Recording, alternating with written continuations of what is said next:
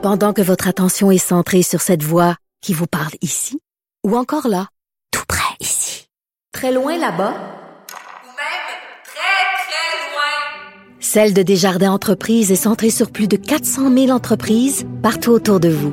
Depuis plus de 120 ans, nos équipes dédiées accompagnent les entrepreneurs d'ici à chaque étape pour qu'ils puissent rester centrés sur ce qui compte, la croissance de leur entreprise. Avocat à la barre. Avec François-David Bernier. La Cour suprême en matière de, de gaz à effet de serre avec le carbone euh, vient de rappeler aux Canadiennes et Canadiens que les changements cli- climatiques constituent une menace pour l'avenir de l'humanité et euh, ça peut plus être ignoré. Gros jugement de la Cour suprême sur euh, le carbone, la tarification du carbone. Et euh, on parle sou- souvent de sujets importants, mais là, on parle de l'avenir de l'humanité avec Maître Frédéric Bérard, docteur en droit que vous connaissez. Bonjour, euh, Frédéric. C'est quand même une grosse pression. ça. Ouais, ouais, t'as un gros sujet, gros dossier. Tout ce qu'on a parlé avant euh, est insignifiant, non, à la blague, parce que là, l'avenir est en jeu et c'est la Cour suprême qui, parce que souvent on entend parler de, changement climatique, puis ben, on, la plupart des communs des mortels voient ça comme bon, pas dans ma cour. Mais là, c'est rendu que la Cour suprême se prononce là-dessus. Explique-nous un peu, euh, c'est quoi, parce que tout le monde a entendu parler là, des tarifications de carbone, mais qu'est-ce que ça vient faire dans tout ça? Là? Ouais, ben écoute, c'est, t'as raison de le dire, c'est une, c'est une très très grosse décision sur un sujet qui, si ce sujet-là n'est pas primordial, je sais pas c'est quoi un sujet primordial. Puis euh, je suis content qu'on puisse en parler euh, un peu ce matin.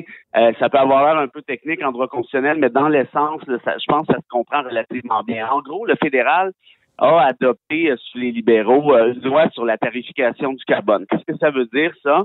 Ça veut dire qu'on oblige les, les plus grands, ben, en fait, les émetteurs de carbone à payer une taxe sur le carbone qui est évaluée à X dollars la tonne, par exemple. OK. C'est un peu une espèce de permis de polluer, donc c'est pas idéal, mais en même temps, les, euh, les économistes et les environnementalistes sont en faveur de manière générale parce qu'au moins il y a un coût associé à la pollution. Or, euh, il y a déjà plusieurs provinces au Canada qui ont adopté des régimes similaires, par exemple Québec. Ceci dit, il y en a d'autres comme l'Alberta qui, elles, n'ont pas adopté des régimes du genre pour des raisons assez évidentes parce qu'ils ont souvent des... Il y, a, une question idéologique aussi, mais il y a, des questions plus pratiques parce qu'ils ont souvent plusieurs pollueurs, comme par exemple les producteurs de sable bitumineux OK. euh, albertains.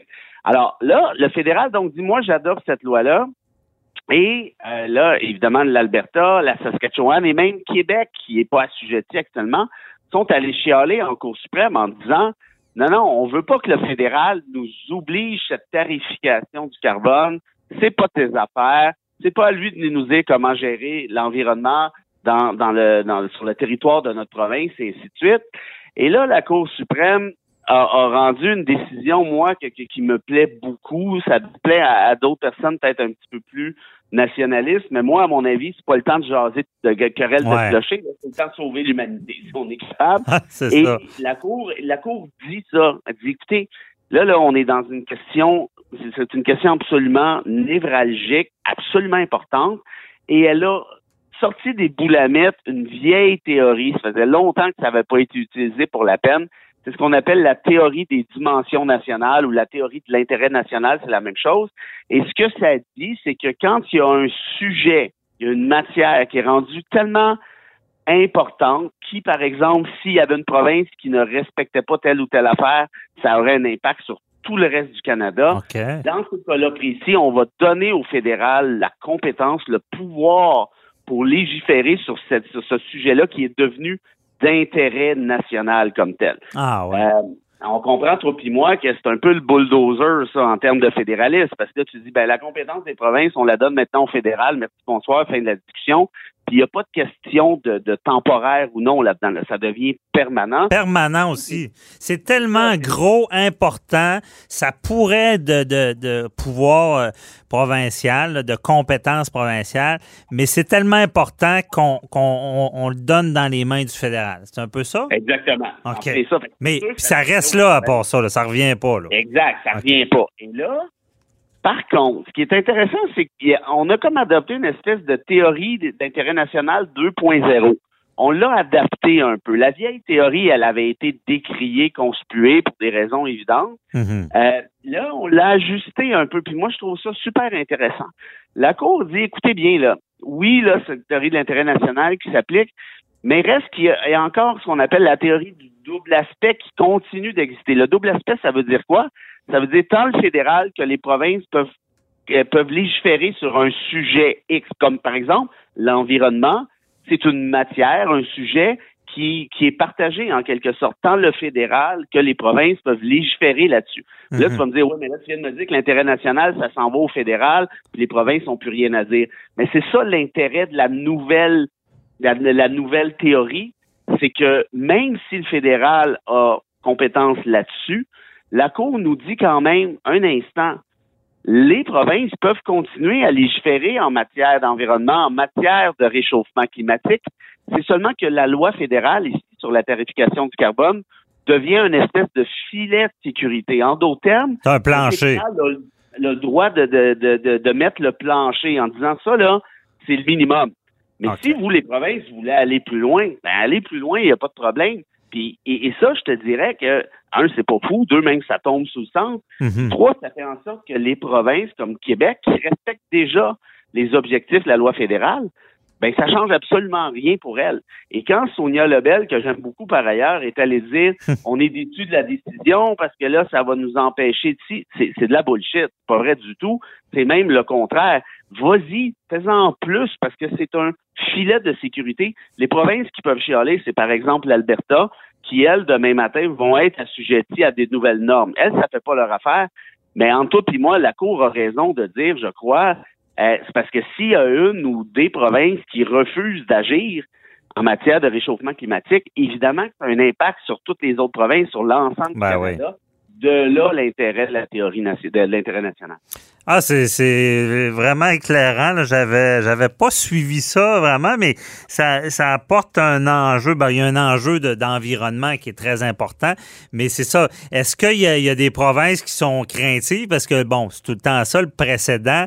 Euh, vous, vous, vous nous imposez des choses. Vous prenez sous votre joug un sujet important, mais pourriez le faire avec d'autres gros sujets comme pourrait quasiment donner la pandémie, là, dans le sens que Ouais. à un moment donné, si ça dégénérait, fédéral dirait ben là, c'est sérieux, c'est trop important, donc c'est nous qui, qui, qui s'en occupons, malgré qu'ils ont déjà des pouvoirs avec l'état d'urgence qui est plus sévère. Là, Oui, mais ben, est-ce qu'il y a une crainte qu'on se serve de ça à outrance euh, au fédéral? Ben, ta question est vraiment pertinente parce que, bon, pour la pandémie, tu as répondu toi-même. Ça, ça ne passerait pas par l'intérêt national, mais ça passerait plus par la théorie de l'urgence, dans l'optique où une pandémie, c'est temporaire, on va se le souhaiter. Ouais. Et, et là, le fédéral pourrait avoir ces pouvoirs-là, mais après ça, les pouvoirs tombent en désuétude une fois que la pandémie est passée. Mhm. La question que tu poses, au-delà de ça, c'est de dire, est-ce qu'on va créer une nouvelle tendance? Et donc, aussitôt qu'un sujet va devenir un peu, bon, euh, complexe pour les provinces, est-ce qu'on va avoir tendance à balancer ça dans la Cour du fédéral?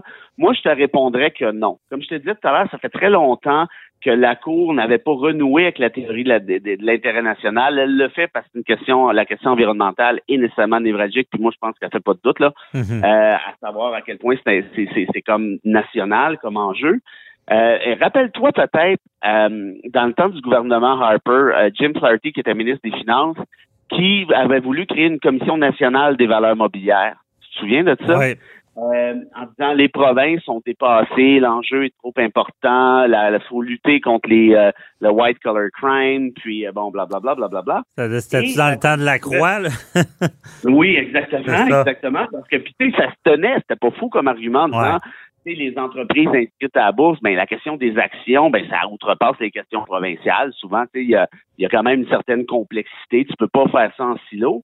Mais la Cour suprême avait rejeté le, essentiellement, dans un premier temps, le projet de commission national des valeurs mobilières en disant non, non, non, les provinces sont capables de s'en occuper. Euh, il y a quand même des trucs de, je pense qu'il y a ça de passeport provincial, bref, de, de vérification autre province et tout.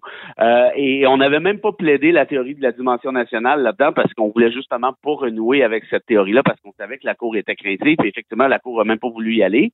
Donc, tout ça pour te dire, ça, je pense que c'est un, un autre exemple où ça en prend pas mal là, pour qu'on Okay. renoue avec cette tendance très centralisatrice et déplorable, sauf dans des cas, je pense, qui sont essentiels comme celui qui nous occupe, c'est-à-dire le réchauffement climatique. C'est- eh, OK, je comprends. On ne servira pas de ça à toutes les sauces.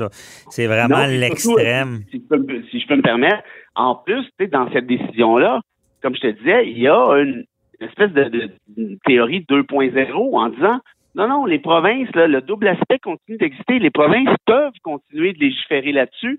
C'est seulement qu'on impose un minimum. Ouais. Et, ça, c'est quand même, tu je veux dire, c'est pas, euh, tu pourras pas appliquer ça à n'importe quel autre sujet, cette, nouvelle théorie-là, là, en quelque sorte. Donc, euh, moi, moi, je serais, je serais très, très, très surpris que, que ça annonce une tendance centralisatrice, de la part de la Cour suprême. Très intéressant. Ça annonce, par contre, euh, autre dimension de ce jugement-là, c'est qu'on a le plus haut tribunal au, Canada qui, qui fait pas l'autruche avec les changements climatiques. Là. Ah, C'est- c'est- et, là, tu fais bien de le noter parce que c'est pas qu'il y a des décisions là, qui s'en viennent sur des actions collectives contre Ouais. le gouvernement en matière environnementale et ainsi de suite. Fait que toi, là, t'es en, puis t'es- les tribunaux inférieurs sont obligés de tenir ça en considération, là. Mhm. C'est la Cour suprême qui vient de te dire, hey, c'est sérieux cette affaire-là, là. Et le feu est pris dans la cabane, il faut faire quelque chose. Euh, donc, toi, tu es un tribunal inférieur, tu gardes ça en tête. Et si l'histoire remonte devant la Cour suprême, ben là, la Cour suprême est quand même un peu malvenue de dire, ah non, non, finalement, c'est pas si important que ça, là. Ouais, c'est ça. C'était vraiment intéressant. On va, on va voir la suite. Là. Mais dans le sens, c'est, plus une histoire de sorcière faire peur aux enfants. C'est réel. Parce qu'il y en a qui Ouais. pensent ça encore. Euh, et quand, quand ces, ces- ces juristes-là le, le disent, c'est sûr que ça aura, euh, comme tu dis, euh, euh, certains impacts pour d'autres causes. On suivra ça. Hey, merci beaucoup, euh, Frédéric Bérard, euh, d'avoir éclairé d'un sujet qui peut sembler ben, très important, comme on l'a dit, l'humanité, et qui pouvait sembler aride, mais on comprend bien qu'est-ce qui se passe avec ça. Un, un plaisir, mon ami. Puis si on sauve l'humanité, on pourra peut-être continuer de parler d'autres sujets. Ouais, effectivement, on va contribuer. Hey, merci, bonne journée. Bye bye.